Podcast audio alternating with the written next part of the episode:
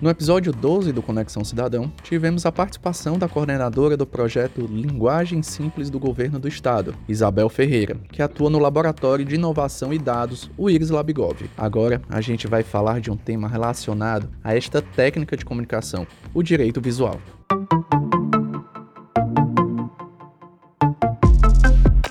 Termo em inglês Visual Law, o direito visual é uma forma de aprimorar e facilitar a comunicação de textos jurídicos por meio de uma redação mais clara e do uso de elementos visuais, como imagens, gráficos, infográficos, vídeos ou qualquer outro recurso que favoreça o entendimento.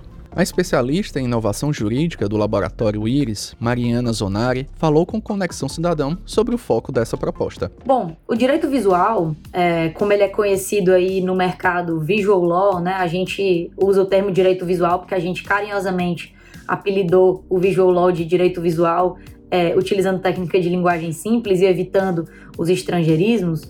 Mas o direito visual basicamente é pensar em quem que vai receber aquela comunicação jurídica e, ao pensar em quem que vai receber aquela comunicação jurídica, pensar numa linguagem empática e não numa linguagem técnica, para que eu entregue a informação que vai ser compreendida.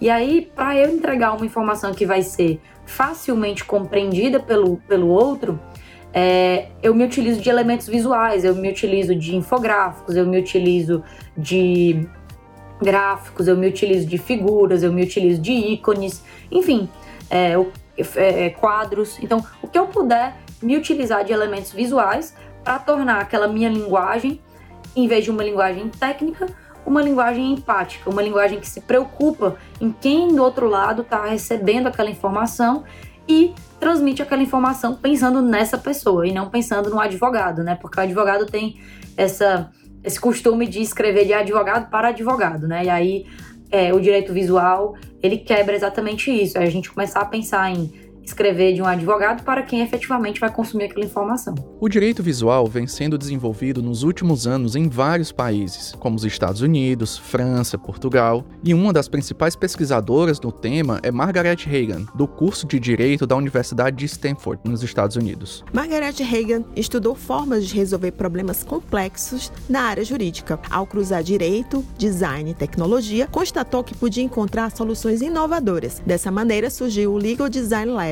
Da Universidade de Stanford. No site deste laboratório você encontra um livro em inglês com os fundamentos do direito visual. O que se observa é que não é só no Brasil que as pessoas têm dificuldade de lidar com a forma, digamos, mais tradicional de se comunicar no direito. Você já deve até ter uma ideia, né?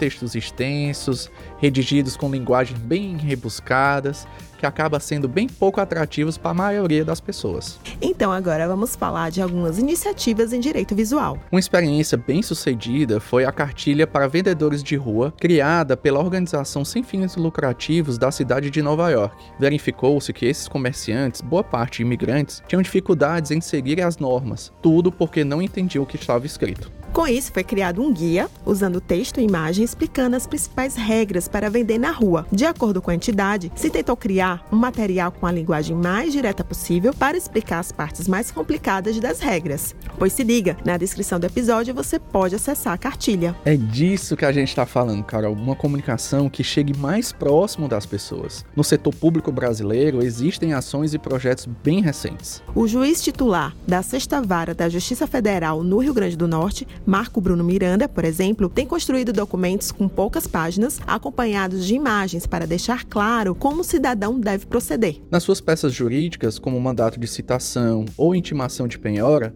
conta com QR Code, que leva a um vídeo que ele explica com mais detalhes sobre o processo. Outro caso bem interessante do Ministério Público do Rio de Janeiro foi a elaboração de um infográfico cronológico para explicar uma ação civil pública sobre os gastos envolvendo uma linha de metrô.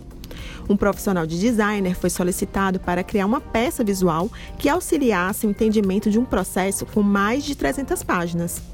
O promotor do Ministério Público do Rio de Janeiro, Pedro Mourão, em entrevista ao podcast Direito e Design da advogada Ana Paula Rotz, explica o processo de elaboração desse infográfico. A gente tinha uma área de design, mas a gente enxergava aquela área como área responsável por logomarcas, uh, por coisinhas bonitas e pelo design do site, uhum. que foi a primeira, primeira missão lá realmente cumprida com, com excelência pela mas equipe de design. Mas nesse time que estava trabalhando junto, não tinha nenhum designer? Não tinha, então. não tinha nenhum designer. Era só a equipe de gel, a equipe de banco de dados, interagindo com o jurídico, né? Ah. E aí, muito bem, então eu falei, vamos, vamos apartar aqui isso um pouquinho, que parece que está desandando. E eu pedi então para um dos assessores lá do grupo de, do jurídico conversar com o designer para ver se surgia alguma ideia. Bom, para minha surpresa, é, no dia seguinte, é, o nosso designer então, o Will, né, conhecido como Bacudas no mercado, né, ele passou horas ouvindo é, essa assessora e também a colega promotora, só ouvindo. Eu fiquei, eu fiquei observando e não falava nada, ele só escutava. Muito bem. E no dia seguinte ele apresentou uma sugestão que na verdade era uma timeline contando a história, que é uma história que vem desde 1998, era um único contrato aditivado. Ele conseguiu captar exatamente a essência daquela narrativa de 300 páginas quase, que era o fato de que a cada momento em que aquele contrato era aditivado, havia um impacto na dívida pública e que, por é, consectário lógico, aquilo impactava em investimentos essenciais do Estado, como saúde, educação e segurança pública. Esse era o tema, ele captou ali o núcleo essencial daquela história e construiu uma timeline é, que, interessantemente, era um trilho de metrô, né? Então tinha esse elemento visual que, por mais simplório que seja, capta a tua atenção, uhum. traz uma empatia. Ah, legal, uma timeline que tem a ver com a história que está sendo contada, né? Sim. E começou a agregar naquele, naquela timeline os artefatos que mostravam que é, houve é, termos aditivos e associava o momento cronológico do termo aditivo ao incremento financeiro, ao impacto na dívida pública e aos personagens envolvidos naquele ato. Isso facilitou a compreensão da história de uma maneira incrível. Né? E novamente vamos medir pelo resultado, né? O que aconteceu? O fato é que esses infográficos foram encartados na, na, na ação civil pública.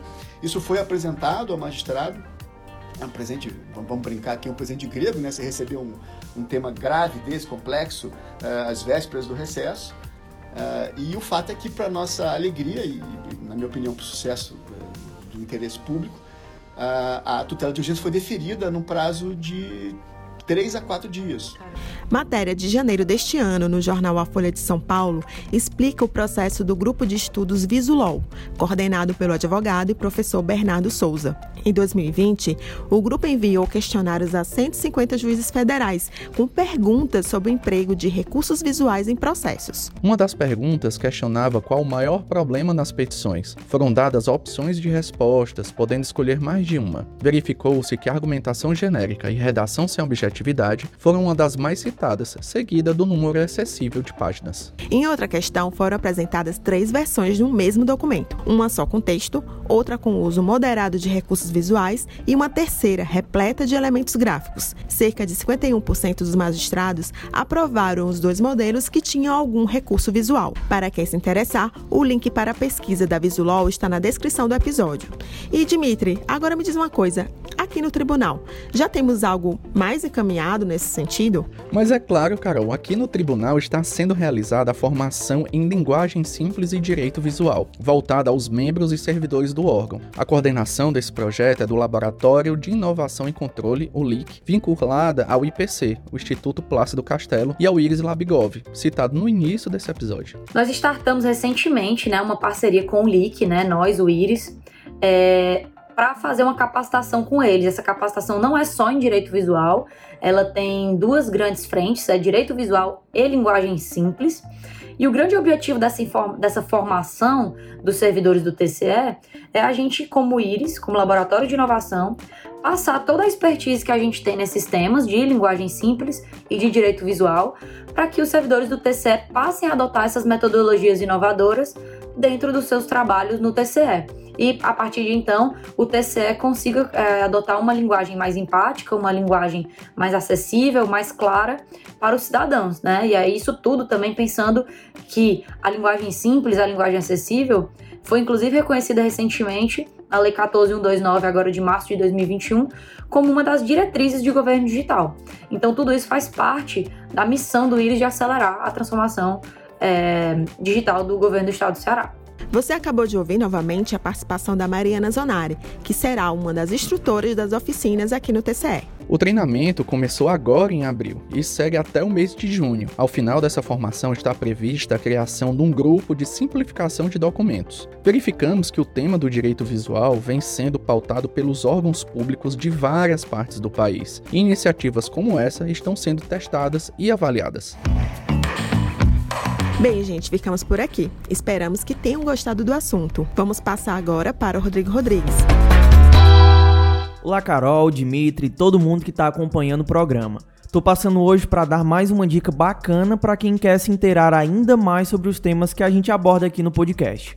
Agora, nos meses de maio e junho, a Escola de Contas do TCS Ceará, o Instituto Plácido Castelo, está realizando uma sequência de formações online sobre inovação governamental e a nova lei de licitações. Todos esses eventos serão transmitidos pelo canal do IPC no YouTube, com espaço para perguntas e interação de quem estiver acompanhando, claro. O primeiro webinar da série ocorreu agora, dia 11, quinta-feira. O procurador do Banco Central do Brasil, João Marcelo Magalhães, apresentou o tema Governo e Transparência Digital, repercussões à Lei 14.129 de 2021.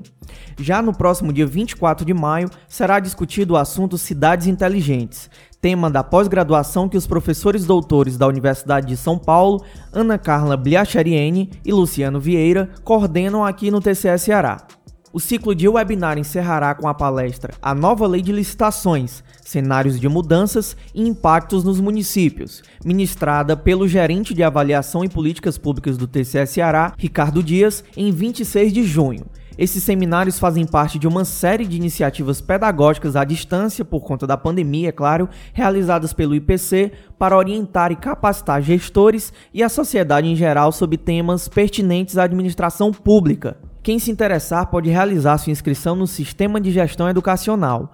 A gente vai deixar o link aqui na descrição do episódio para quem se interessar. O mais legal é que essa inscrição garante a emissão de certificado. Então não perde não, viu? Fica a dica. Essa foi mais uma edição do Conexão Cidadão, podcast oficial do TCS Ceará. A produção é da Assessoria de Comunicação. A gente se vê. Até a próxima.